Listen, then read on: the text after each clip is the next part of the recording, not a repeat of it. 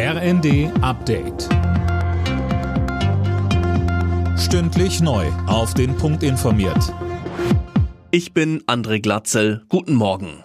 Mit einer bundesweiten Protestaktion wollen die Landwirte heute ganz Deutschland lahmlegen. Es gibt Autobahnblockaden oder große Treckerkolonnen in den Städten, Finn Riebesell. Ja genau, heißt natürlich, es wird deutschlandweit richtig voll auf den Straßen und es droht ein Verkehrschaos. Nicht nur Bauern beteiligen sich an den Protesten, sondern auch etwa Spediteure. Es geht um die geplanten und teilweise auch schon wieder zurückgenommenen Kürzungen der Ampelregierung im Agrarbereich. Zuletzt hatte es deutliche Kritik gegen die Proteste gegeben. Finanzminister Lindner stufte sie als unverhältnismäßig ein.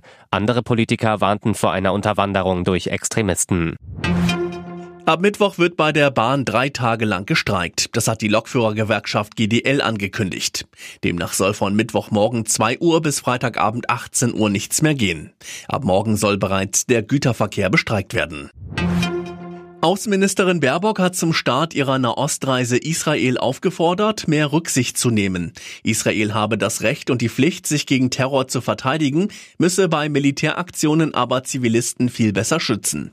Weiter sagte sie, Das Leid so vieler unschuldiger Beteiligter kann so nicht weitergehen. Wir brauchen eine weniger intensive Operationsführung. Über die Hälfte der Häuser im Norden von Gaza sind beschädigt oder zerstört. Fast zwei Millionen Menschen mussten aus ihrem Zuhause fliehen, also fast alle. Republikaner und Demokraten haben sich im US-Haushaltsstreit geeinigt. Nach wochenlangen Verhandlungen wurde ein Kompromiss gefunden, der eine Haushaltssperre verhindern soll.